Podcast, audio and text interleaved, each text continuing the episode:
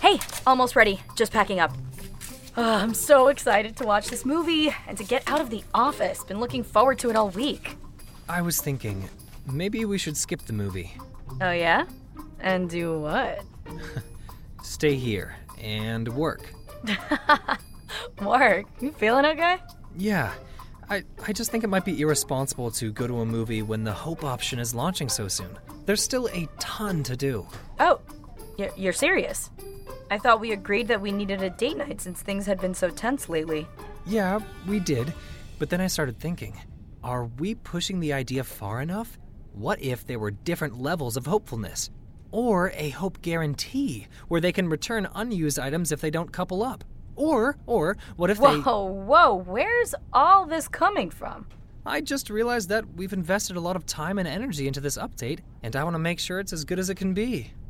You want to make sure it's as good as it can be? Have you forgotten that Trogbox is my company? No, uh, of course, no, I know it is. Don't you think I can handle it? N- Of course I do. It's just, I thought. Maybe that- you should spend less time working on my business and more time worrying about your own company. Melanie told me you missed that investor meeting. Wow, so much for community manager member confidentiality. Don't be mad at Melanie. She was worried about you, Jesse, and so am I. What? Uh, That's silly. You don't need to worry about me. I just like to help people, like Melanie. Yeah, but that's Melanie's job. It's mine too, sorta. I'm creating partnerships, all kinds of partnerships.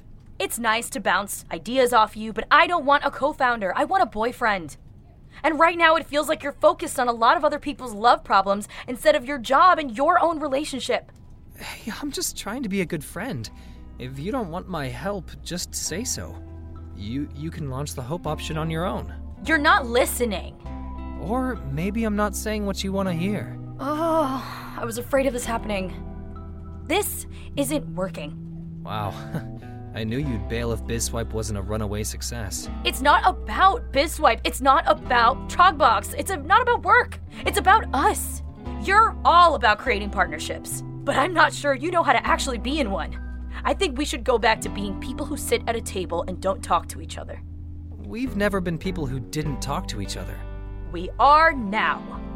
I'm sorry, but this is over. Come on, Whitney. Don't don't be like that.